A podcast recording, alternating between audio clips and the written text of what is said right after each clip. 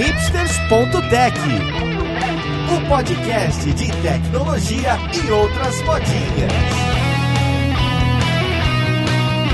Olá, caríssimo ouvinte, e seja bem-vindo a mais um episódio do seu podcast favorito. Esse aqui é o hipsters.tech, meu nome é Paulo Silveira e hoje estamos comemorando o aniversário de três anos do podcast. Pois é, merecemos música, aplausos, parabéns e bexigas. E para esse episódio mais que especial, a gente tá voltando para onde estivemos no primeiro episódio. Três anos atrás nós gravamos o piloto do podcast que era sobre tecnologias dentro do Nubank, esse banco que inovou em, em muitas áreas e usa as mais diferentes tecnologias e modelos de agilidade. E estamos aqui de novo para conversar com as mesmas pessoas e entender o que, que mudou nesses três anos, quais foram os acertos, os erros, as melhorias, como esse sistema escalou, como que o gerenciamento do time ágil, agilidade melhorou, piorou, como foram os squads por aqui. Então vamos lá pro podcast ver com quem que a gente vai conversar para comemorar três anos de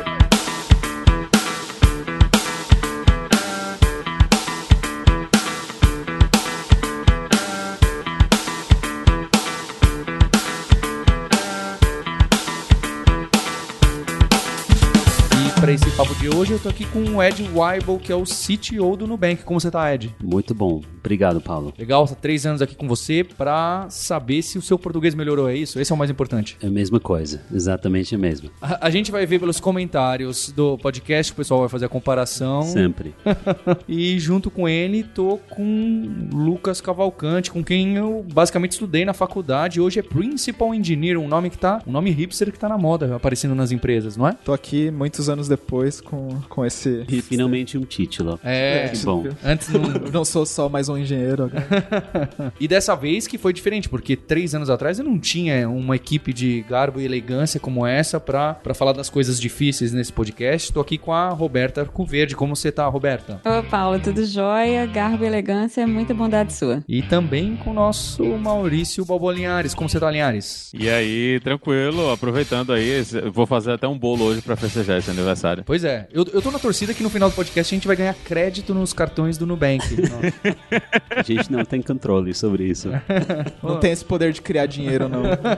eu vou começar contando uma coisa que eu sempre faço quando eu chego aqui no Nubank. Eu já vim ou gravar podcast, ou conversar com vocês. E, e, e, sempre quando eu chego ali na recepção, eu faço a mesma piada. E, e eu chego e falo assim: Oi, eu vim aqui, é o Nubank. Aí eu falei: Eu vim pagar um boleto. Aí a, a moça me olha assim, com uma cara de desespero. Não sabe nem o que falar. Ah, brincadeira, tem uma reunião.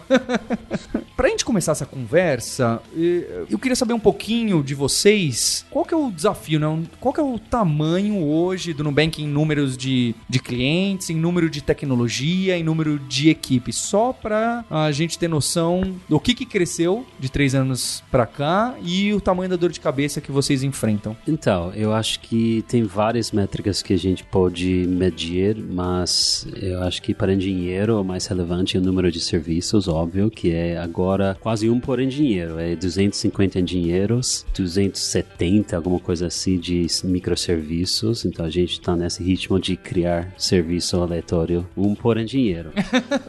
é, tá a mesma coisa. Há três anos atrás a gente também tinha um serviço por engenheiro, então é, a, a regra continua. É, é, o kit de boas-vindas. O engenheiro e a engenheira entram, ele recebe, tá aqui o seu microserviço, Exatamente. boa sorte. São, são 270 bancos de dados também? Não, não, não são todos os serviços que precisam de um banco de dados. Tem, né, mas, sei lá, um pouco mais da metade deles tem banco de dados. É, acho que 45%. Ah, e a gente está quase atingindo 7 milhões de clientes e em termos de volume de, de requisitos, a gente está publicando, consumindo, eu acho que meia milhão de mensagens de Kafka por minuto e 900 mil requisitos de HTTP por minuto nos serviços. E esses HTTP, eles incluem o que? Isso é aplicação móvel, back-end, o, o, o que é, quais são as diferentes coisas que estão gerando esse tráfego para vocês? Quem é que pesa bastante aí nesse número absurdo? É, então a gente tem bastante interno, né? Acho que a gente tem, tem o tráfego que vem dos aplicativos, né? Claro, mas acho que a maioria hoje é interno, né? são os nossos próprios serviços comunicando entre si que geram bastante dessa carga. É só para dar uma noção de volume, vocês falaram em 900 mil requisições HTTPs por minuto. Lá no Stack Overflow, a gente, todos os servidores, a gente está trabalhando trabalhando com um terço disso. A gente faz 300 mil requisições HTTP por minuto. Então é bastante coisa. Ou pode ser que você está muito eficiente. e, e, vale lembrar que o Stack Overflow é um dos top 10 sites do, do mundo, não é? De, em número de acesso ou visita. É um dos top 50. Top, top 10 seria é, muito otimista. Mas ainda assim, é, um, é quase um milhão de requis, requisições por minuto. É bem impressionante. É, eu acho que alguma coisa inesperado para a gente foi o, o modelo de o domínio. Foi muito, muito maior do que a gente esperado três anos atrás. E esse número de serviços é mais sobre a complexidade do domínio do que escala pura de volume de requisições do, do app. É, o modelo financeiro tem muito batch acontecendo, né? Então a gente precisa cobrar os juros de todo mundo. Então aí tem que publicar uma mensagem por cliente todo dia ou alguma coisa do perto disso. E aí esse serviço conversa com outros serviços, isso vai crescendo bastante. Por isso que o carga de request interno é muito grande, porque a gente escolheu de ter 200 e poucos serviços aí. É, isso causa isso também. E mais um número pode ser relevante é o número de datasets, que foi alguma coisa que não existia três anos atrás. A gente não tinha um processo de ETL, de extrair e transformar e, e load os dados para sistema analítica. Agora a gente tem e tem acho que quase 7 mil datasets padrão que a gente está calculando cada, cada dia à noite. Isso é, são esses 7 mil, vocês usam para quê esses datasets? É para monitorar, verificar ou analisar o que, por exemplo? Então, por exemplo, a gente vai criar o balance set da empresa através de informação assim. A gente vai criar reportos para Bacen, CADOCs, a gente chama. A gente vai criar tabelas analíticas que pessoas vão usar para entender os perspectivas de crédito no negócio, inadimplência, etc. E, e muito mais, operação, é, é, tudo. Mas qualquer coisa que precisa agregado, precisa muito volume de dados ser resumido, a gente faz no ETL, a gente não faz mais em, em produção. E tem várias perguntas que os analistas precisam da resposta mais tratada do que os dados crus lá de cada serviço. E várias dessas respostas que eles precisam tocam, tipo, 10 serviços, dados de 10 serviços. Então, esses datasets são para resolver esse tipo de problema que ao invés deles rodarem uma query que vai demorar 10 horas para responder, o dataset consegue rodar em menos tempo que isso e sempre ter a resposta. Mas uma resposta consolidada com algum atraso, não é nada real time nesse É, uma, uma vez por dia. Normalmente os dados vão ficar prontos antes de 8 de manhã aqui e todo analista pode trabalhar com esse snapshot durante o dia inteiro. E em, no domínio financeiro, esse funciona bem. Não precisa tempo real para um monte de coisa, então a gente tem alguns sistemas de tempo real, de machine learning, etc., mas a, a grande maioria de sistema analítico é, é batch. É, eu acho que quando a gente investiga um produto a fundo, a gente acha que a gente precisa de um monte de coisa real time e não precisa. É, e com certeza não precisa um sistema geral de real time. Tipicamente é muito focado em tiered systems, muito focado no, no use case que você tem, porque fornecer tudo em tempo real não dá. Também tem coisas de machine learning no ETL, então um modelo que vai rolar à noite, muito, muito lento e vai calcular, por exemplo, esse limite que você não gosta no seu cartão de crédito. a gente vai calcular toda noite um limite ótimo para você, se você pede ou se você não pede, a gente quer dar para você proativamente. Então parece tempo real para o cliente, mas está calculado durante a noite, por exemplo. E esse, esse volta para a produção através do serving layer, esse, esse Lambda Architecture. Vocês têm alguma ferramenta customizada para tratar esses, esses datasets? Vocês usam alguma coisa do mercado? Como é que os analistas usam né, esse, esses datasets no dia a dia deles? Então, não sei se você vai acreditar nisso, mas analista está fazendo escala aqui. Analista que não sabe nada de código entrando no Nubank, a gente está ensinando todo mundo a fazer escala. É castigo. Por, por, é, vocês avisam o cara antes. É, o que a gente tem, a gente rola no Spark, e Spark está escrito em escala, então a gente tem um framework bem leve, de, basicamente funções de input datasets e um output dataset. E tudo isso é um, um DAG de dataset que analista pode mexer, criar, usar outro dataset para e usar várias para criar um novo, tudo isso, mas está através de GitHub, Scala, uh, Databricks e eles estão fazendo. Então não é mais engenheiro fazer esses dados para mim, é, é muito poder nos, nos mãos de, de analista que realmente sabem o que eles querem. Então funciona super bem. Vocês fizeram alguma roupagem para ficar tipo, ah, tipo um Jupyter, o cara não precisa ficar usando o GitHub e deployando para fazer um relatório para ele ele e tirar conclusão, ele faz local? Eu acho que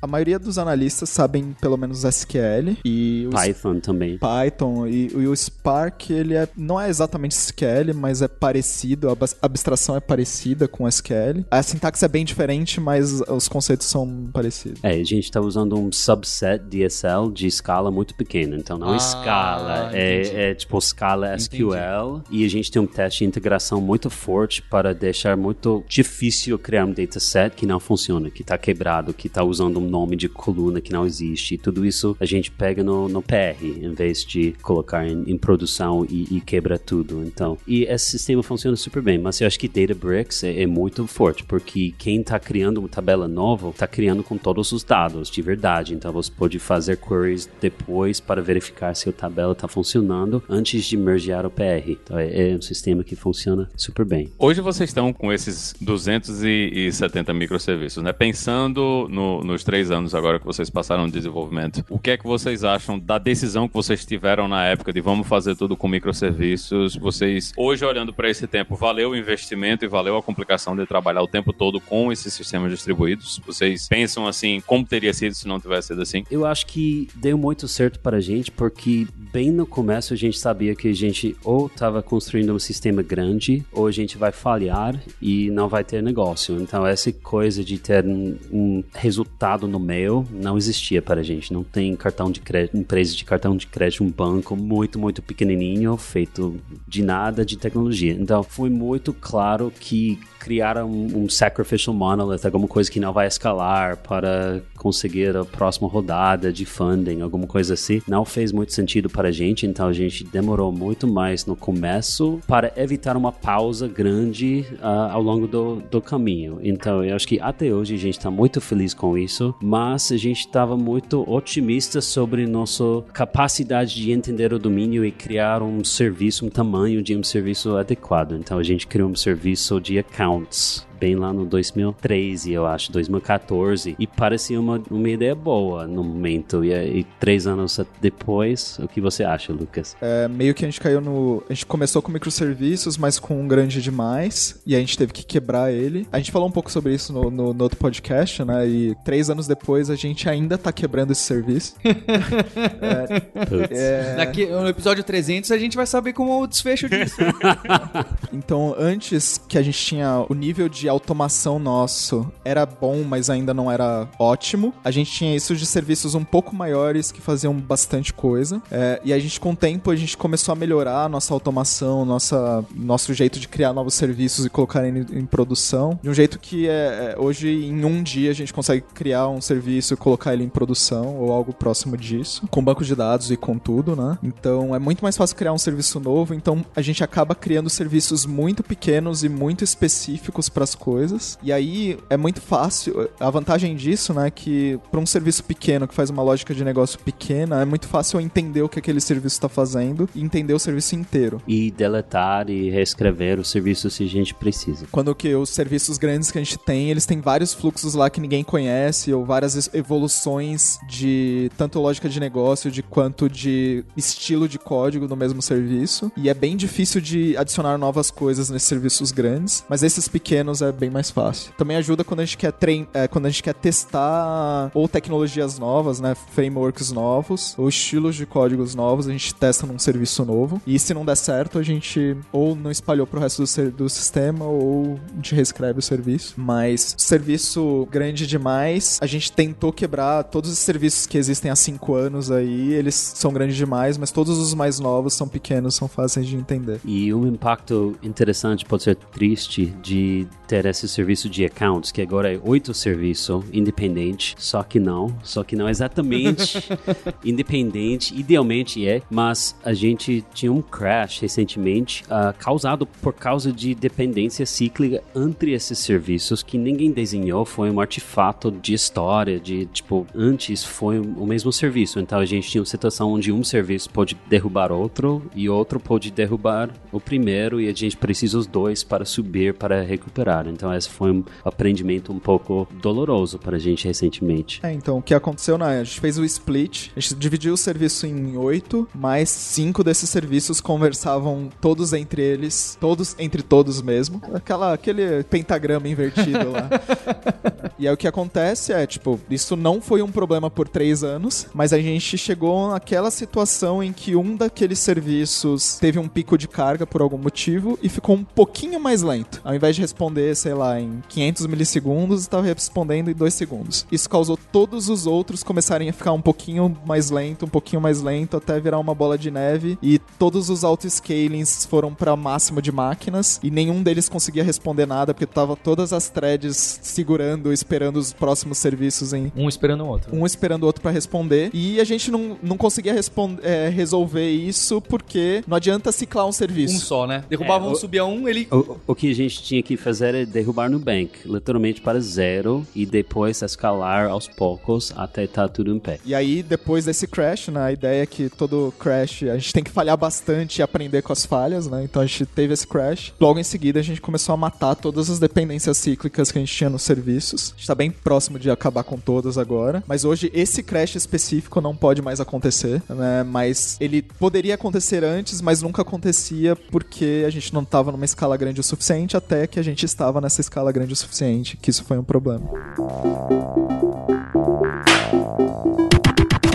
Vocês ficaram bastante conhecidos desses do, pelos microserviços e a gente já vai chegar lá no Clojure e no banco de dados maluco do Datomic. Mas acho que um ponto grande que vocês viraram muita referência são os squads e o gerente de produto. E Eu queria que vocês falassem um pouquinho sobre o modelo de squad, o que, que mudou desde então né, na, na carinha desses squads, para o pessoal enxergar quais são as dificuldades, porque hoje eu também vejo muitas empresas implementando, algumas que me parecem da maneira correta, outras tentando fazer goela abaixo, que às vezes até funciona, né? Tem, tem- é, mas, mais por sorte. Então, o que, que vocês aprenderam? O que, que vocês mudaram? O que, que é meio diferente? Ah, aqui a gente faz assim. Porque o que eu vejo muita gente falando é falando, pô, lá no Nubank o cara do Customer Success, o Experience, tá lá no, junto no squad. E esse me parece que é um negócio de, em outras empresas implementar dificílimo, por várias questões, não é? E, então, o que, que é tá diferente no modelo de vocês? O que, que vocês aprenderam? O pessoal gosta de falar de squad. Eu acho que fundamentalmente é muito perto do, do inicial. É muito é, essa ideia de primeiro é produto, é, é, é meta, é o que você está tentando conseguir. Não é função de você, não é identidade é mais sobre onde você está, o que você está tentando fazer, do que eu faço engenharia, eu sou analista, então o time é, é meu primeiro. E eu acho que esse funciona bem até hoje. Dá fricção? Sim, dá. É, tem squads com vários tipos de, de funções e é difícil entender uma outra, mas trabalhar com sucesso separado é mais difícil ainda. Então é um jogo de trade-off. Eu acho que a gente selecionou um trade-off que funciona para o nosso negócio e a gente não tem muito arrependimento sobre isso. Eu acho que essa coisa de ter todo o customer service, todo o expert dentro do time, a gente meio scaled out. A gente tem, mas é mais representante do que time inteiro, porque você não está criando um produto com 40 pessoas. Simplesmente não, não dá. Então precisa pessoas muito espertas da operação dentro do time, mas precisa uma comunicação, tipo um, um sistema mais orquestrado para trazer feedback e trazer notícias sobre o que o time está fazendo. Não é literalmente todo mundo junto no, no caldeirão. É que imagina que você tá lá trabalhando lá, programando no seu zona de concentração e aí vem um, um cliente que teve um problema e vem o expert lá, o atendente e vem te interromper por causa daquele Não, problema. mas isso nunca acontece. Isso acontecia bastante diretamente há, há um tempo atrás, né? Então o que acabou acontecendo é que cada time criou seu próprio processo, mas acho que a maioria dos times que tem bastante operations, né? Que tem bastante problema que vem diretamente dos usuários, eles elegem uma, uma pessoa, um desenvolvedor que vai ficar o dia inteiro como ponto de contato e tem aí um canal do Slack lá que todo problema vai aparecendo lá e essa pessoa vai ser responsável por fazer isso o dia inteiro inteiro. Não costuma ocupar o dia inteiro, mas é, pelo menos a pessoa vai com o mindset de, tipo, eu vou ser interrompido o dia inteiro, então vai pegar uma tarefa que não precisa de uma concentração muito maior. Mas o, o resto do time vai ficar protegido e a gente vai consolidar e dar um, um sentido de materialidade sobre coisas, porque cada coisa aleatória entrando direto nos engenheiros pode quebrar o fluxo bem feiamente. Então a gente tem que ter mais cuidado sobre isso. E como o desenvolvedor está perto desses problemas, a gente consegue des descobrir que foi um bug que a gente adicionou ontem no sistema, que foi tem essa feature que podia estar tá um pouquinho diferente, que podia evitar esse tipo de contato. Então, como o, o, o desenvolvedor está perto, isso facilita bastante o desenvolvimento daquele assunto, daquele squad, para melhorar o produto e para diminuir a quantidade de operations que o desenvolvedor tem que fazer. E como que vocês fazem quando tem, por exemplo, um problema que impactaria vários squads ou alguma mudança arquitetural que seja necessária ou desejada? Ou existem equipes que são mais cruzam diferentes squads nesse sentido, que estão olhando para uma situação de forma mais de fora, mais de cima? Como é que funciona isso aí? Tipicamente a gente tem algumas ferramentas específicas para cuidar dessa situação, mas interação e coordenação entre squads é mais difícil do que dentro do squad. Esse é um trade-off claro e a gente está confortável com isso, mas não é que é muito, muito fácil interagir e coordenar entre outros squads. Esse é meu ponto. Não tem muito dependência entre, entre eles. Mas quando tem, a gente tem tipicamente duas coisas. Ou a gente vai no whiteboard, ou a gente acha que é um pouco grande demais e a gente tem um finish line, a gente tem uma definição de completa e a gente pode montar um task force começa até o fim e depois manutenção, etc., vai voltar para os squads. Porque Task Force é muito bom para conseguir alguma coisa, é muito ruim para ser dono e dar atenção e manutenção sobre coisas ao longo do tempo. Então, Task Force deve ser curto, deve ter um tipo definição de, de feito e depois deveria desaparecer. Ou terceira coisa é meu Lucas. Então, é esse, esse papel de principal que é menos uh, vinculado com org chart, com hierarquia, com qualquer. É, é ele muda para qualquer lugar, ele acha mais interessante da perspectiva de sistema, de escala, de vida técnica. Ele, ele tá meio seguindo tipo, o julgamento dele sobre onde ele deveria ficar, sem coordenar, sem tipo, ter outro gerente, sem mudar formalmente para outro time. Então, eu acho que esse é mais um ferramenta que a gente usa para detectar coisas onde tipo, a estrutura organizacional não está ajudando o sistema. É meio que a gente tem 250 engenheiros mais ou menos, e, e não tem como ter uma estrutura que é só um nível com essa quantidade de, de, engenheiros. Então a gente meio que teve que criar esses outros níveis. O papel que eu tô agora, que é de Principal Engineer, é mesmo meio esse. Eu não sou de nenhum squad, ao mesmo tempo eu sou de todos os squads, ou alguma coisa próxima disso. É o cara que comita na Master em qualquer projeto, né? É, é bom não, demais. exatamente. Hoje em dia todos os Masters estão bloqueados, quase, mas é. Assim. oh, tem várias histórias aí para explicar por que isso tá bloqueado, né?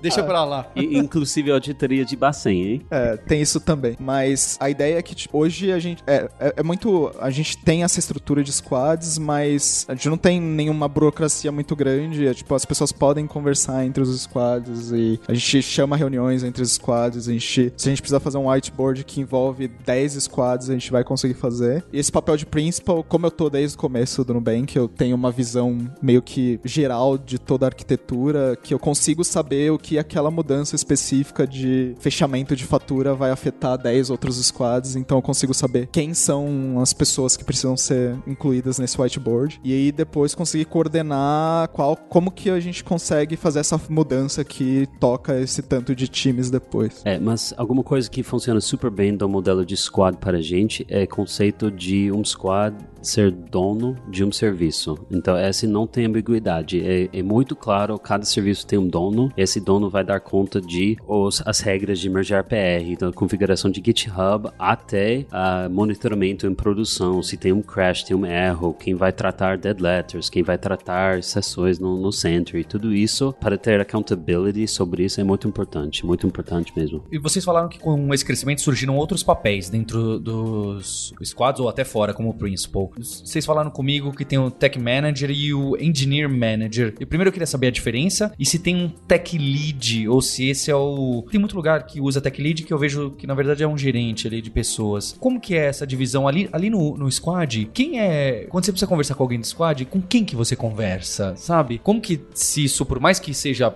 diluído? Quem é o líder? E quem é que faz o one-on-one -on -one com as pessoas do time, por exemplo? É, tipicamente cada squad vai ter um product owner ou um squad lead, alguma coisa. Não é necessariamente um engenheiro. Tem várias squads onde é um business analyst ou um data scientist ou qualquer pessoa. Então é a pessoa que tem mais conhecimento do domínio, que, que sabe o que o squad está feito para fazer, dono de métricas, OKRs, dono de comunicação externo, integração com outros times times, respeitar e, e, desenvolver o ambiente de trabalho, tudo isso. Mas não é um não é uma função, não é que a pessoa faz só isso. É tipicamente eles vão ter uma função também. Mas dentro de cada squad também tem um tech manager, tipicamente hoje em dia. A gente cresceu com tech lead, que foi um papel meio híbrido. A gente tinha os dois. Lucas fez. A gente teve esse erro também de cair no tech lead que vira gerente, né? Então a gente eu não sei se erro, eu não sei exatamente se erro, mas eu acho que encaixou. faz parte de crescer, é tipo um, um passo no, no, evolução do time. É, nesse, nesse nosso, no nosso caso, foi um erro no sentido de que quando você ganha esse papel de tech lead, é um nome inerentemente técnico, né? Tipo, você é a referência técnica do squad. E aí acaba que 80% do seu tempo é fazer o one-on-one -on -one com as pessoas. Não é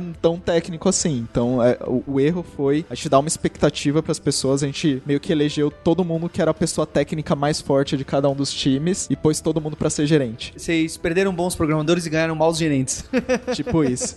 Eu acho que bons gerentes, só que desgaste. Não, é, não é, é consome energia de várias pessoas. Tem, tem várias pessoas que gostam muito e, tipo, é, é muito bom. Tem outros que não foi exatamente ideal, mas essa mentalidade de dono, tipo, eu tô disposto a fazer isso porque eu acredito no bank, então eu vou fazer como dono da empresa, mesmo se não é ideal para mim. Essa é muito forte no Nubank. Então a gente tinha um monte de pessoas fazendo só porque foi o que a gente precisava no momento. Mas depois que a gente escalou um pouco mais, a gente tinha condições de especificar um pouco mais os, os papéis. Então a gente criou esse Tech Manager, que é muito mais gerente mesmo. A gente gosta de ter Tech Manager que escreve código no Nubank. Não é 100%, mas idealmente você seria muito conectado. E esse é um Frontline Manager, então a pessoa tem que saber tudo que está rolando no squad, o que a gente está shippando, por o backlog, tudo, muito contexto sobre o domínio. Ou a diferença de End Manager, que é mais um Middle Manager, é exatamente isso. O Middle Manager é um gerente de gerentes, de Tech Managers, ou, ou de, de End Managers, qualquer coisa de hierarquia. E o papel é um pouco diferente, é muito mais gerenciar, ajudar pessoas mais maduro,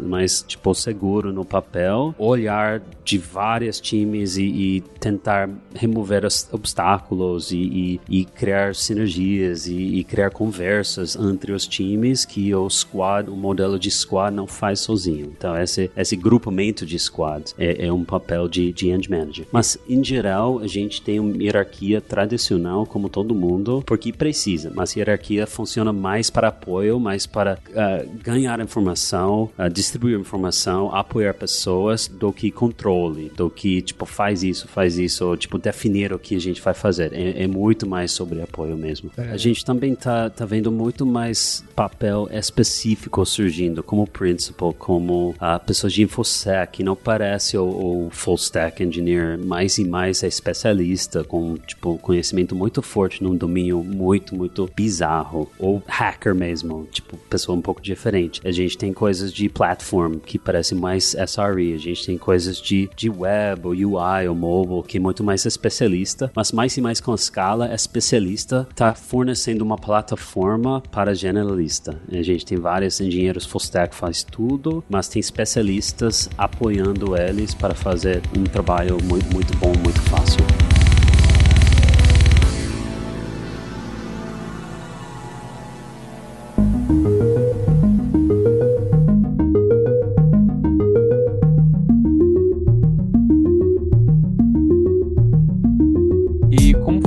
para a mudança que vocês tiveram de domínio, né? Era somente cartão de crédito e agora vocês estão com essa parte de conta também. Como é que foi integrar essas duas coisas diferentes, mas meio que relacionadas, né, dentro do ambiente que vocês já tinham? No, no outro podcast, né, a gente tinha só o cartão de crédito como produto. Desde então, a gente teve o, lançamento de Rewards, que é programa de recompensas de pontos. Teve a No Conta, que é com a conta. E agora tem empréstimos e débito, né? São os produtos novos, né? E o maior desafio, ter vários desafios para isso, né? Tanto de desenvolvimento de produto quanto de como colocar as coisas em produção. Mas a, a maior coisa é que agora as coisas já nascem com milhões de clientes, né? A gente, quando a gente construiu um cartão de crédito, a gente tinha 10 pessoas numa casinha e a gente podia passar lá na padaria e ver o, a mensagem de erro da Mastercard e ver o que, que aconteceu. Agora a gente colocou no ar. é, é, até difícil lançar coisas porque a gente não quer lançar premaduro porque vai gerar muita coisa na internet que, e pode ser que a gente não vai ter os fatos certos lá, lá tipo, circulando, mas a gente, a gente prefere isso. A gente prefere lançar muito cedo e ter feedback, mas às vezes a gente tem essa negociação entre, tipo, é de mais cedo, é de mais tarde, quando a gente vai lançar, quando a gente vai falar publicamente sobre alguma coisa. Mas tipicamente a gente fala quando a coisa existe. A gente não fala que a gente vai fazer alguma coisa. Tem exceções, mas em geral. Por isso que a gente, quando a gente lança um produto, a gente não já lança para todo mundo, né? A gente faz um, um rollout de. Beleza, a gente vai lançar para só 150 pessoas, só o próprio time para testar se tá funcionando. Depois a gente cresce para todo mundo do Nubank. Depois a gente cresce para um grupo de pessoas que já aceitou ser beta tester. Depois a gente vai lançando para porcentagens do, dos clientes até todo mundo para conseguir pegar problemas, tipo bugs de corner cases estranhos que a gente não tinha previsto ou bugs de escala que o MVP do produto não tinha pego que ia dar problema. É, e tem uma um versão disso mesmo no code deployments, quando a gente está criando coisa nova no ar, tem canary, tem shards, tem rollouts, tem, tem muito disso para evitar travar o desenvolvimento, mas também evitar tomar muito risco. Então tem que ter um, um, um meio campo. E eu acho que a coisa que está interessante para mim de, de one to N, em termos uh, vários produtos, a gente tem uma e a gente vai para N, é que tem várias assunções implícitas. Tem um, um, tipo, implicitamente a gente sabe que a gente tem uma conta, que é a conta de cartão de crédito. E quando você tem duas ativos, você não vai ter um teste unitário, um teste de integração que vai falhar. Só que seu negócio vai falhar. Então, é coisa que o, o teste regression não tá te protegendo. Esses, esses implicit assumptions de, tipo, vai ter exatamente um e agora tem mais do que um. Esse, esse Por tipo exemplo, o aplicativo, ele meio que supunha que todo mundo tinha uma conta de cartão de crédito. Até o momento em que começou a entrar só cliente que só tinha a conta ah, no conta. Ah, de débito, né? É, conta corrente. conta corrente lá. Não é bem conta corrente, mas algo próximo. E aí a gente conseguiu pegar vários bugs e a gente teve que fazer mudanças grandes no aplicativo, teve que fazer mudanças grandes nos nossos serviços, por exemplo, serviço de autenticação, porque todos eles tinham essa suposição que todo mundo tinha um cartão de crédito e esse fluxo de aquisição, ou, ou, coisa de Know Your Customer, KYC, que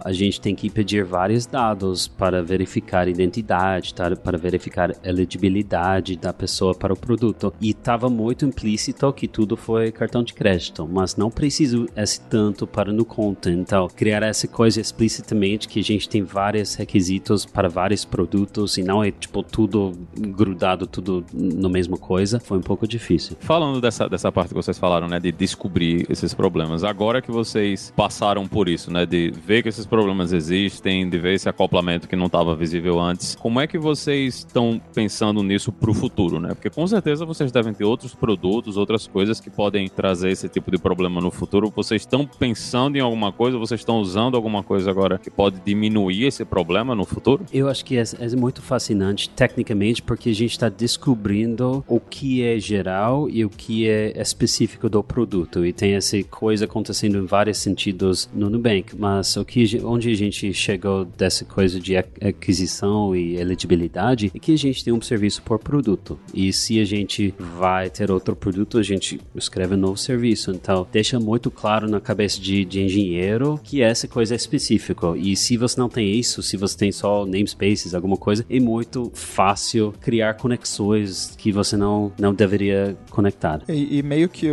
a mudança mais difícil é você sair de uma coisa só para várias coisas. Então, esse 1 para N, a gente teve várias dessas migrações, né? Nesse exemplo de produto, a gente descobre quais são essas suposições que tem uma coisa só, corrige ela e depois ir de 2 para 3, 3 para 4 não é uma mudança tão difícil. É meio que cria o próximo produto, não precisa tanto investir nessa infraestrutura. Mesmo uma, um outro exemplo disso, por exemplo, foi da nossa infraestrutura, que a gente tem uma infraestrutura que ela tem uma capacidade. É, mesmo no, na Amazon, no cloud, a gente não consegue pegar uma máquina que tem processamento infinito e memória infinita. Então, o que a gente acabou fazendo, a gente dividiu o nosso sistema em shards, que foi, basicamente, ao invés de ter um sistema só rodando, a gente tem várias cópias do sistema inteiro rodando e cada cópia guarda um número de clientes. É um número não pequeno necessariamente, mas um número limitado de clientes que é menor do que a capacidade das máquinas. É, porque quando a gente sabe o que um shard de 2 milhões de clientes, como comporta, como é, a gente sabe como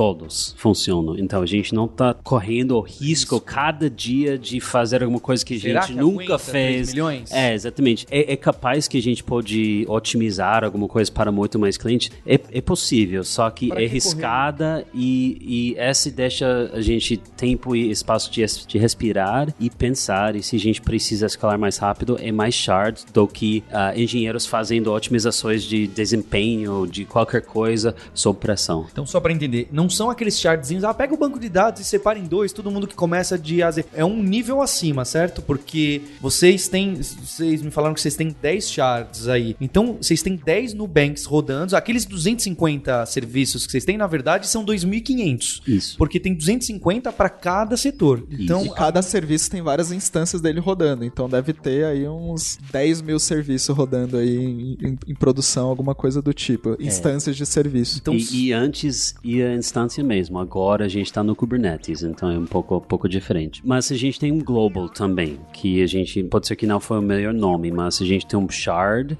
que não é um shard, é um, um roteamento entre os shards e meio uma porta na frente de tudo. Se a gente vai conversar com alguém fora de Nubank, eles não vão entender os shards, eles precisam um DNS ah. sozinho, então a gente vai fazer o roteamento, etc. Então, mas é bem leve e não tem nada lá que não pode escalar muito. Quase um load balancer na frente dos shards, então. O load balancer é um roteador mesmo. Por exemplo, se eu for transferir 10 reais para sua no conta, eu e você não necessariamente estamos no mesmo shard, então precisa passar por esse roteamento global para eu conseguir fazer essa operação com transações distribuídas, aquela coisa divertida de fazer. Então, se cai um Nubank que minha conta cai, pode ser que a do Ed e a do Lucas não caiu porque vocês estavam em outro shard. É, essa é muito comum. A gente muito raramente está vendo várias shards falhando no mesmo tempo. E, e, se eu faço uma transferência interna de dinheiro meu pro Lucas, a gente está no mesmo shard, ele passa pelo global ou nem passa? Passa pelo global. Tudo eu acho que é global. tudo consistente. Tá. Porque não é muito lento, mas é tipo, é, é um caso a menos para para é, cuidar. ficar fazendo, é um if a menos. Né? e, e, e, e, esse global já saiu do ar alguma vez? O, o shard inteiro nunca sai do ar, né? É, tipo, o que sai são alguns serviços. A gente já teve um dos serviços centrais aí, por exemplo, serviço de autenticação, quando ele sai do ar, meio que cai todo mundo. Mas não cai todo mundo para todas as operações, por exemplo, né? Então, meio que a gente perde uma feature, que é aquela feature de transferir, talvez, dinheiro entre duas pessoas. Essa daí a gente monitora bastante, é meio, meio difícil que ela caia, mas, por exemplo, de autenticação, ele caiu justamente porque ele supunha que todo mundo tinha um cartão de crédito, teve em algum momento que isso quebrou e o serviço caiu. Aí o que acontece é, beleza, as pessoas não conseguem se logar, mas todo mundo que tá logado continua logado. Porque se você tem token, tudo bem, não precisa esse serviço mais por enquanto. A gente tá verificando o token com criptografia. Então esses globais a gente tenta diminuir a responsabilidade deles para que ele consiga escalar melhor e para que ele está levemente indisponível ou mais lento não causar uma coisa muito ruim no, no sistema inteiro. E aí Quando... eu imagino que os serviços de consolidação, né, de relatórios e tal, eles também precisam bater no global, porque eles precisam de informações de, de tudo que está distribuído. Então, esses serviços, não, a gente não chama serviço, a gente chama ETL e não tem acesso em produção. O que a gente tem, que, que foi função de, de Datomic mesmo, eu acho que pode ser que a gente vai falar depois, mas Datomic tem um log, que é um transaction log, e é muito fácil saber quando tem uma nova transação. Então, para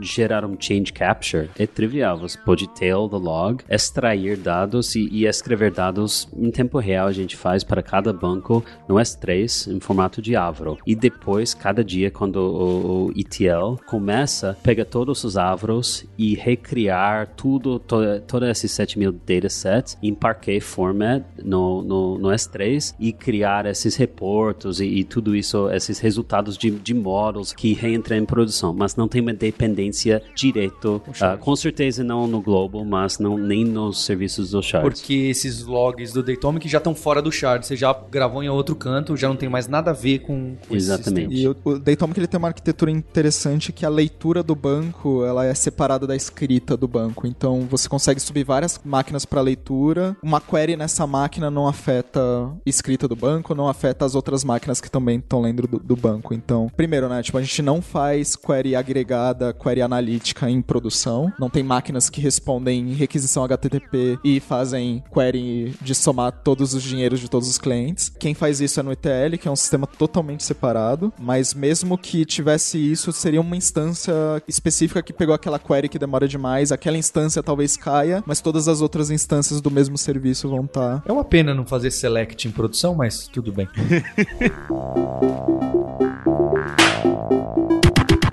Estão falando da autenticação, da segurança e, e, a app do Nubank também é conhecida, além do UX, da experiência, tem esse ponto de autenticação, porque tem muita app por aí, que eu imagino com muita razão, que você tem autenticação dois fatores, você tem o tempo de sessão baixíssimo, você ficou sem usar poucos minutos, ele te tira. Se ele desconfiou de qualquer clique que você deu, ele te tira. É, e no Nubank isso não costuma acontecer. O que, que vocês usam por trás para saber que quem está acessando aquele celular continua sendo a mesma pessoa e assim por diante. É, a gente analisou o mercado, a gente analisou o que todo mundo está fazendo, porque tem muito fraude, tem muito perigo no, no, no, Brasil. Eu acho que globalmente, mas aqui também. A gente estava vendo bancos colocando muito fricção em cima do cliente. O cliente tem que fazer. Eu, eu já vi um cartão que você tem que ler os números malucos de, de uma tabela. Acho, tipo... que não acho que não existe mais isso. É, espero que não, porque foi maluco. Mas, mas também tem muita coisa coisa de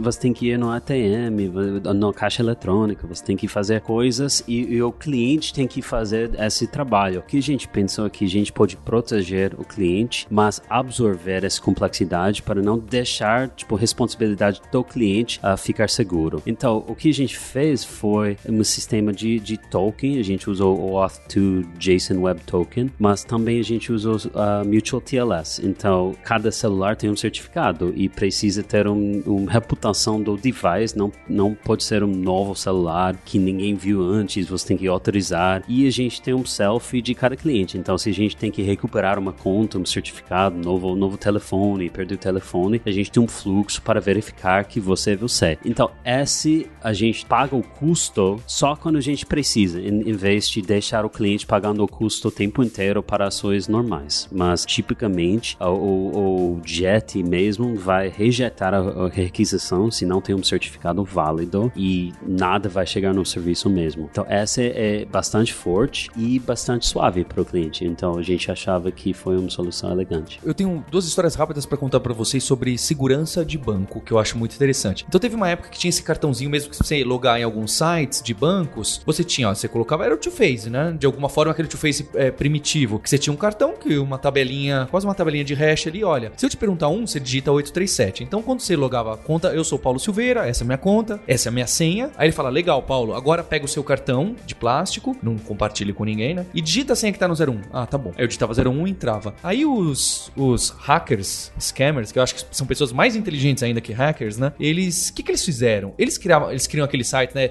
banconubanks.com.zy.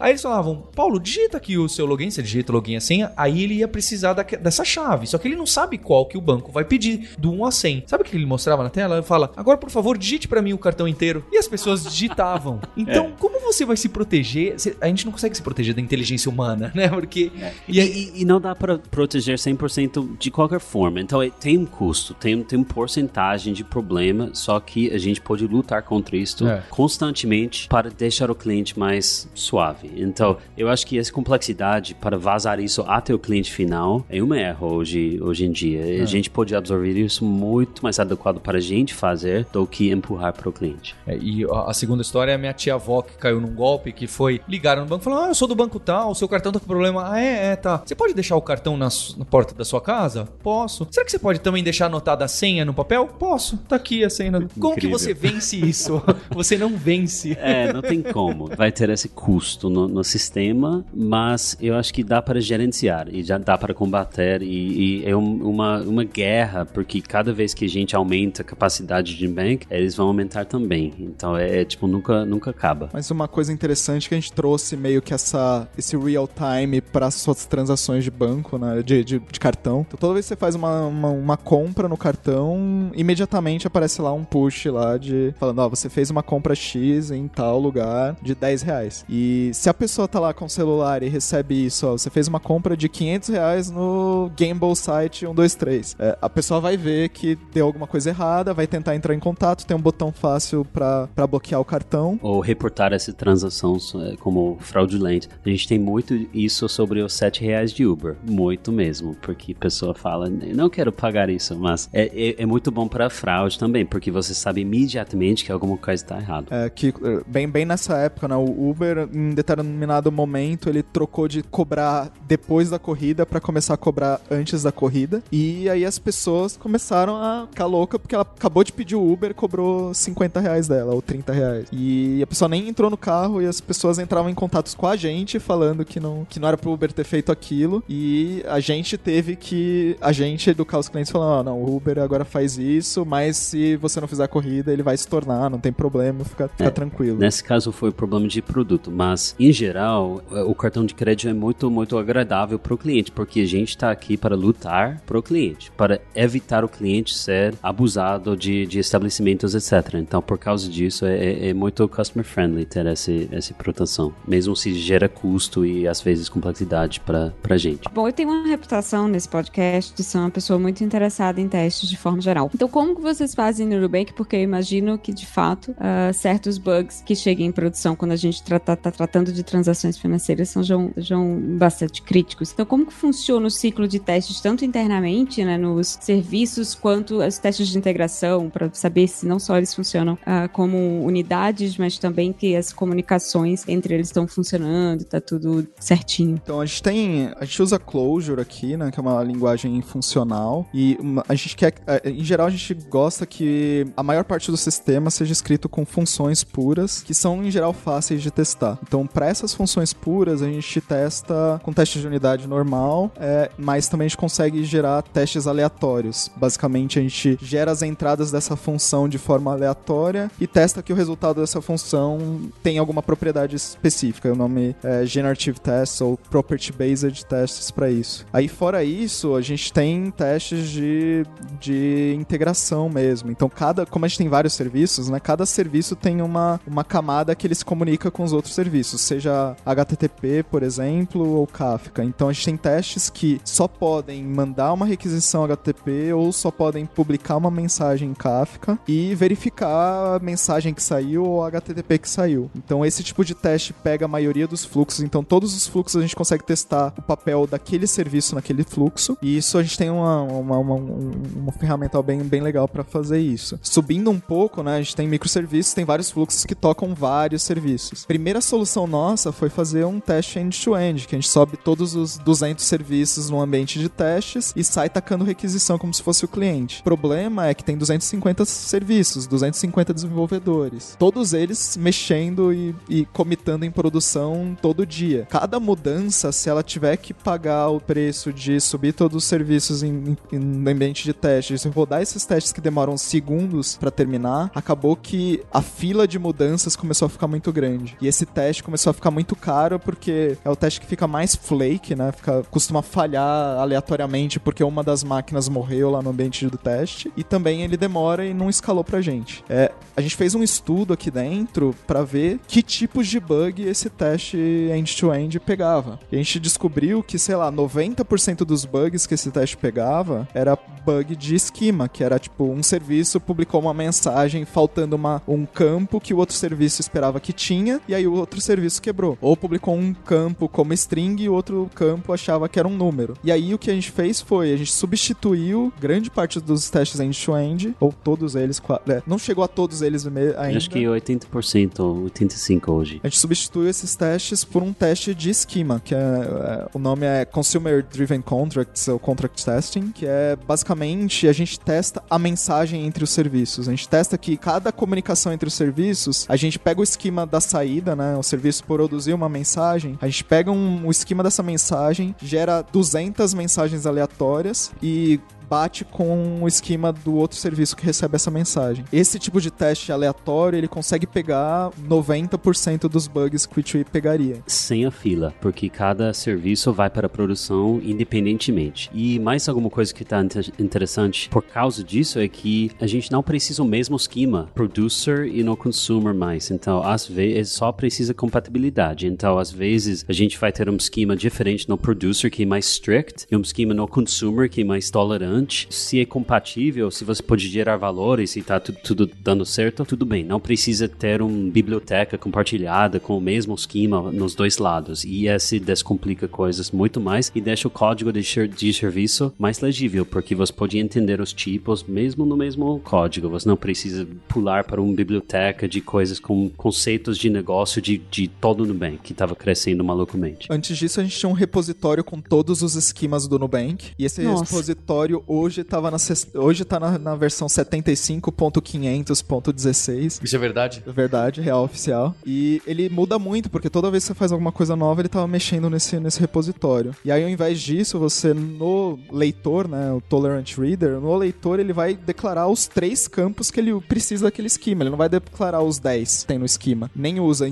A maioria das coisas que quebravam é tipo, beleza, a gente adicionou um valor diferente no enum. Aquele serviço não vai usar aquele enum, e mesmo assim ele quebrava porque que não ele tinha aquele tentava colocar e não tinha. Esse Tolerant Reader junto com esse Contract Testing ajudou a gente a ter uma velocidade muito maior para colocar coisas em produção e com uma segurança considerável. E agora é 10 minutos, 20 minutos no máximo para chegar na produção e a gente está shippando novas versões, sei lá, 400, 500 coisas por semana. A gente tem muito deploy, cada serviço tem uma pipeline separada, então em, sei lá, 20 minutos, meia hora ele vai para produção, mas, como eu falei, ele pega 95 95% dos bugs que o Chewie pega. Para os outros 5%, a gente tem produção. Contamos, contamos com Deus.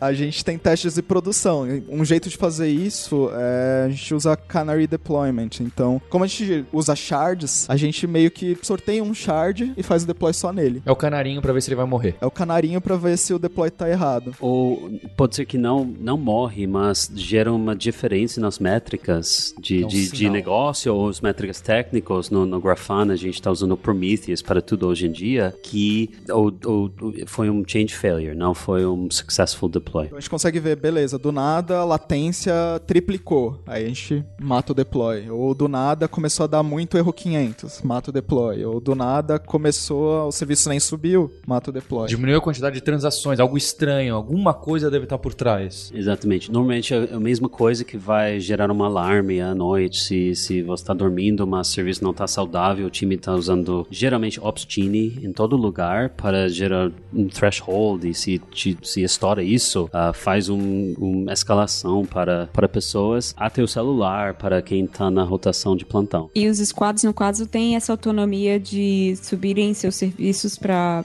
produção na, sempre que quiserem. Sim, é, em geral, o to prod ele é automático. Você fez o merge do pull request, daqui a 30 minutos vai estar em produção. Você não precisa nem pensar muito nisso. É o pipeline de entrega contínua mesmo. Entrega contínua mesmo. Tem algumas situações em que tem um botão lá no nosso CI server lá que ele pausa todo mundo to prod, que, tipo, se a gente precisa fazer uma mudança um pouco mais complicada, a gente aperta esse botão e a gente consegue controlar melhor. Mas o padrão, a gente quase nunca faz isso. A gente faz isso em operações do tipo, a gente vai regerar a infraestrutura inteira, que a gente faz isso com uma certa frequência, ou a gente vai adicionar um shard novo, é, a gente precisa apertar esse botão, mas ou o próprio squad aperta esse botão porque ele tá querendo testar em staging antes de ir pra prod. Ou eles querem almoçar antes. É como tem o Canary, o Canary é automático, né? Então você pode deixar lá, ele na maioria das vezes ele vai pegar, se não, quando você voltar no almoço, você vai ter que corrigir umas coisas em prod aí, mas é como são serviços muito pequenos, a mudança que causou o bug é uma mudança pequena também. Então, é, não é, é raro acontecer uma catástrofe porque eu fiz um, um, um, um merge pull request antes de almoçar. E esse foi mais um benefício de Kubernetes também, porque o rollback, se, se foi uma falha, o rollback é muito mais rápido no Kubernetes do que foi, tipo, esperar um EC2 instance, tipo, subir 10 minutos. Agora é muito, muito, muito mais rápido.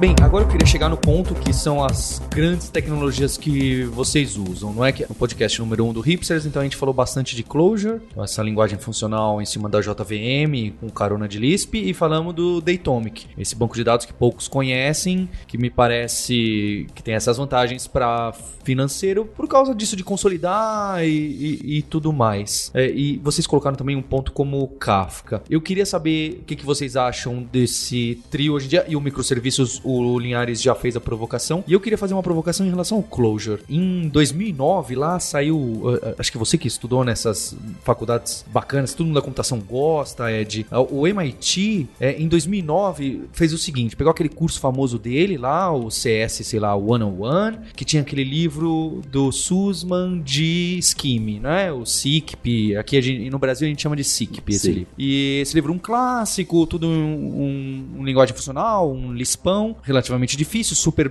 relativamente matemático. E em 2009, o pessoal do MIT falou: "Vamos tirar fora o Scheme e vamos colocar". Então traduzindo, eles tiraram Clojure e colocaram Python. E aí tem uma tem uma entrevistinha com ele aí na internet que são três parágrafos. Você fala: "Por que que você fez isso?", né? Porque gerou aquele, você tá louco, isso é a linguagem dos mortais. Cadê as linguagens dos hackers aqui, dos matemáticos? E ele falou: "Olha, 30 anos atrás, sei lá, eu quantos anos atrás, quando a gente escreveu esse livro, a computação era uma outra coisa, era algo que realmente tinha esse viés matemático e que a gente escrevia as coisas do zero. Não existiam bibliotecas, não existiam sistemas que a gente chamava. E as coisas eram tudo muito. Entrada, saída, era tudo muito correto. O que entra aqui, a saída é exatamente essa. Ele falou, e mudou. Hoje em dia a gente precisa de dessa engenharia que é construir pontes, ligar sistemas, e que às vezes você manda uma coisa para uma API e você nem tem certeza direito o que, vai voltar. É, tanto que hoje em dia a gente programa muito. Ah, deixa eu chamar essa API aqui e ver o que, que ele responde. Ah, tá, respondeu esse JSON aqui. Se eu mandar aqui, pouco importa a documentação. A gente vive numa, nesse momento frágil, até vocês estão falando desses contratos mais frágeis que a gente precisa. Então, o Clojure tem ajudado, ajudado vocês ou de alguma forma também é uma barreira dado esse, eu não sei se eu vou chamar de rigor da linguagem. O que, que vocês acham? Então, uh, Clojure, ele é um Lisp, né? Ele, ele é um, é um dialeto do Lisp, mas ele roda dentro do Java, que significa que ele tem todo o suporte de todas as bibliotecas Java que a gente possa precisar se a gente precisar. E ele também tem uma comunidade própria com as bibliotecas próprias. Então, quando a gente começou, a, a comunidade do Clojure não estava tão madura. Tava madura o suficiente, mas não estava tão madura. E hoje ela está mais madura que estava antes. Mas a, a, coisa legal do Clojure é que é, ele é uma linguagem simples, no sentido de ela tem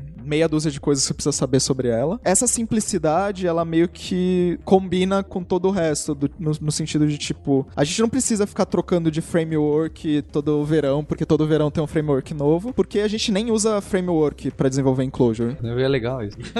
é, porque a gente não precisa disso, porque a própria é, as coisas são feitas de um jeito tão simples que essas estruturas complicadas de, de framework para gerenciar tudo não existe, ou objetos, mutabilidade não, não existe essa complexidade. E a gente foi aprendendo ao longo do tempo, mas a gente chegou num, numa arquitetura de serviço que ela é bem estável no sentido de que a gente achou uma que é fácil de adicionar coisas novas e a gente consegue focar realmente na regra de negócio, que é a parte complicada, e não tem complicação do sistema, da linguagem, do framework, da biblioteca que a gente está usando. Que, que hoje, que eu acho incrível, não gera muitas reclamações de, de engenheiro sobre vamos fazer alguma coisa diferente do framework. É mais ou menos de boa, funciona, tipo, vamos focar no negócio, Ótimo. investir no, no código, e é muito diferente do que qualquer pessoa fez antes de Nubank. Então, ajuda, tipo, do perspectiva de organização com consistência, porque se você fez object-oriented de algum jeito, ou você fez Python um jeito, Java um jeito, e você traz isso com você, no Nubank você vai fazer do jeito Nubank. Então, gera um homogeneity homogeneidade muito, muito forte, até você pode trabalhar em qualquer serviço de Nubank, qualquer time de Nubank depois de aprender um serviço. Então, a gente não busca desenvolvedor de Clojure geralmente. Às vezes a gente está encontrando pessoa muito senior, muito bom, mas em geral a gente está ensinando isso e esse gera essa consistência, essa cultura, esse, esse jeito Nubank que ajuda muito, porque 250 pessoas fazendo tudo diferente, tudo novo, tudo tipo inconsistentemente, uh, gera uma carga carga mental para aprender e para mudar e, e, e para manutenção do sistema. E eu acho que não foi exatamente esperada, mas a gente está tirando muito benefício disso hoje em dia. Mas também, como a gente triplicou, quadruplicou o número de desenvolvedores desde três anos atrás, a gente teve que investir também muito mais em documentação, em, em documentar o estilo do código boas que práticas, boas práticas, ou mesmo melhorar as bibliotecas. Que, se você precisa fazer uma chamada HTTP, a biblioteca de HTTP ela suporta tudo que você precisa para fazer isso. É, é, é, é, tipo, a gente teve que investir bastante nas common libraries, no, em documentação e mesmo a gente está indo para fazer treinamento específico para, beleza, uma vez que você entendeu como funciona no Bank, como funciona um serviço no Bank, o resto é fácil, é só focar na lógica de negócio, que é a parte mais difícil. E, e tem mais, mais alguma coisa sobre Clojure, é que é uma linguagem dinâmica. Então, quando a gente está falando sobre esquema, sobre tipos, não é nada da linguagem, é, é, é biblioteca mesmo. A gente está usando o Plumatic Schema ou, ou mesmo Spec, que agora está parte de Clojure, mas é mesmo uma biblioteca. E essa está muito, muito importante para a gente.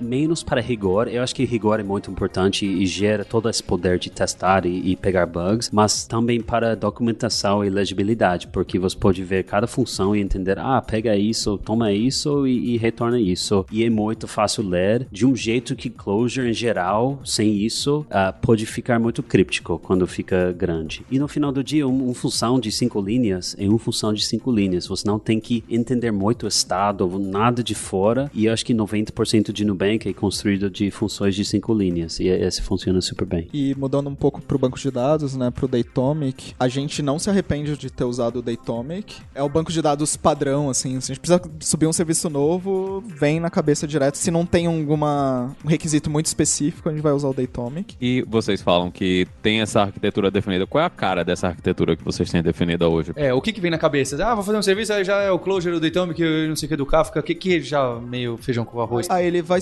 ele vai ser um serviço que é Clojure, né? Ele já tem um, um, um scaffold generator a la Rails aí que sobe um, o, o, esqueleto padrão do, do, do, sistema. Ele vai ter um padrão como conectar no, no, no Datomic, como conectar no Kafka, como escrever arquivo no S3. Como fazer cripto. Como fazer cripto, como fazer métricas. Já todos esses componentes já vêm por padrão no serviço. E aí você consegue colocar as coisas que não são muito padrão. Por exemplo, tem serviços que escrevem direto no Dynamo porque eles precisam de uma coisa um pouco diferente. Tem serviços que precisam mandar e-mail aí eles precisam de alguma coisa diferente. Então, o padrão é Clojure, Datomic, Kafka, S3 para arquivo. E, e, arquitetura você chama, Lucas, o Diplomat Architecture, que parece muito chique, mas é, é, é, na verdade é muito simples, né? É uma, arquitetura razoavelmente simples, baseada no Ports and Adapters, Hexagonal Architecture. É uma, é uma leitura mais funcional dessa arquitetura, que basicamente todo o fluxo é meio parecido com eu vou receber uma mensagem ou uma, uma requisição HTTP, tem uma camada que é a camada de bibliotecas que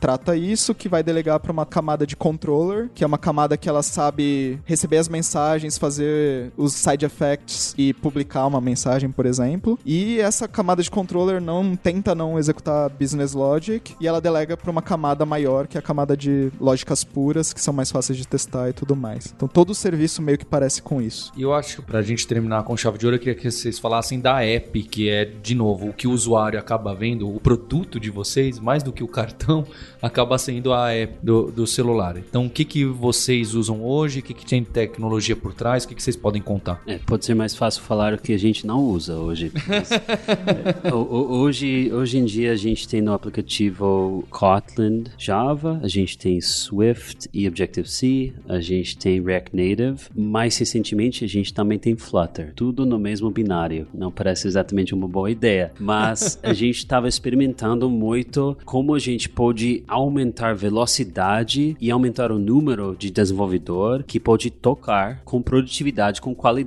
com tipo alguma coisa legal no aplicativo, porque criar times, várias, a gente tem, sei lá, 60 squads agora, é muito difícil ter exatamente proporção específica, perfeita de especialista de iOS, especialista de Android, tipo, em pare, para parear, para fazer, tipo, fazer essa proporção exatamente certo em cada squad que precisa alguma coisa, é possível, é muito difícil. Se você ter um geralista que pode fazer tudo, ah, operando numa plataforma mais alta nível, a gente está pensando que a gente pode ter 250 engenheiros chipando coisas pro app, em vez de coisa de especialista que está dentro do inner loop de, de desenvolver um produto no dia a dia. Então essa coisa de, de Flutter surgiu de uma pesquisa de, sei lá, três meses sobre toda a tecnologia disponível, sobre React Native, que a gente usa bastante, tudo no conta está feito em React Native, basicamente tudo de cartão de crédito está feito nativo, e a gente estava buscando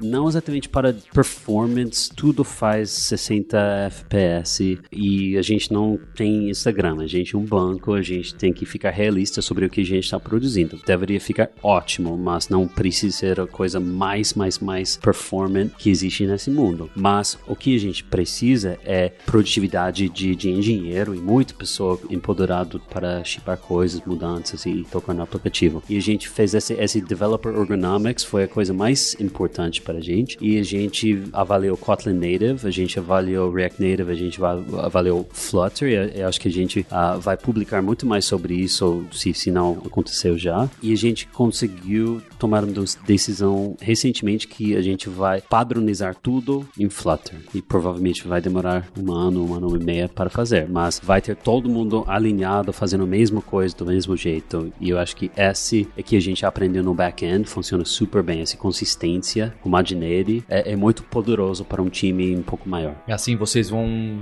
assim como qualquer pessoa pensa, ah, vamos fazer o microservice enclosure, ah, beleza, eu conheço Dart, conheço um pouco de Flutter, todo mundo vai ter algum skill para não ficar dependente do cara que sabe Objective-C. É, e pode ser você vai aprender Dart, mas você também aprender o, o- a gente fala Nudes, que é o Design System de Nubank, o Nubank Design System, que é mais alto nível do que é Dart, mas você vai ter componentes padronizados para o time de design de Nubank. Então você vai operar com coisas que já está aprovado do, do estilo que a gente quer da marca, etc. Então, em vez de tentar recriar através de guidelines, vai ter componentes prontos para a gente. E a gente já tem isso em várias linguagens. A gente tem que criar também para Flutter e sobre tempo a gente vai migrar tudo e eu acho que vai ter ganhos, vai ter custos também, óbvio. Bem, então você tá sabendo de primeira mão aqui no episódio número 150. Depois vou chamá-los para conversar sobre, sobre Dart, sobre Flutter. O Dart, essa linguagem maluca que já tem, é curioso, né? Tem muitos anos que é o Gilad Braha, lá do cara do Java 5, que se enfiou nisso no Google, lançou com um objetivo totalmente diferente, não é? Não tinha nada a ver com esse negócio de mobile, ele queria fazer pro browser, acho que era pro browser, pro JavaScript, não era? E aí acaba acertando em outra. É curioso como a tecnologia nasce de um lado e acaba ganhando mercado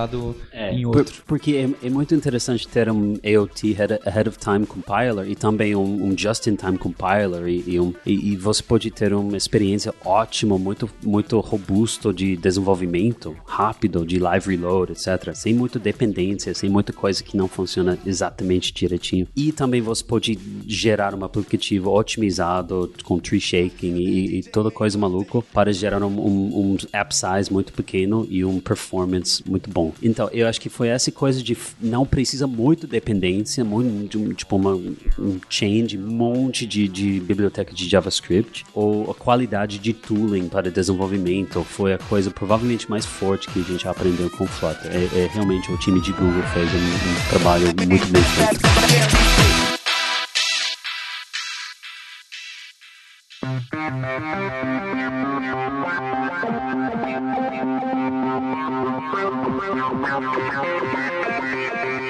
Bem, Ed Lucas, queria agradecer muito a participação de vocês, a confiança lá atrás no episódio 1 e falar: ah, chama uns caras aí, vamos gravar aqui numa sala um negócio e bater um papo. Acho que vocês confiaram e, e acertamos bastante. Acho que o resultado foi muito legal. É, é, um motivo, a criação desse podcast, sem dúvida, lá o episódio número 1 tem muito a ver com o que a gente queria. Acho que a gente começou a acertar o tom, cresceu. A Roberto e Linhares deram a cara pro podcast. Então, Agradeço muito vocês, ao time todo, certo? Ao Davi, a Ana, ao pessoal da Kaelon que, e da Lura que hoje também estão por aqui, trabalham aqui e, espero encontrá-los em breve. E parabéns pelo podcast, os hipsters, a gente gosta muito. E a gente, você tinha muito sucesso com isso. isso. Legal. Muito, muito impressionante. Muito obrigado aí por esse convite de novo, né? E muito sucesso aí pro podcast. Linhares, muito obrigado. E Roberta, até a próxima. É isso aí. Valeu. Muito obrigado. E, caro ouvinte, a gente tem um compromisso na próxima terça-feira. Hipsters, abraços, tchau.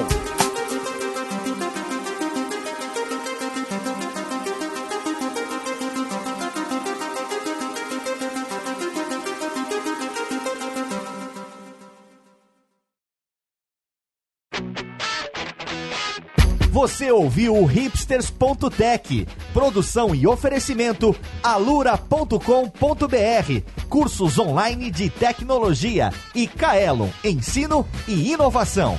Edição Radiofobia, podcast e multimídia.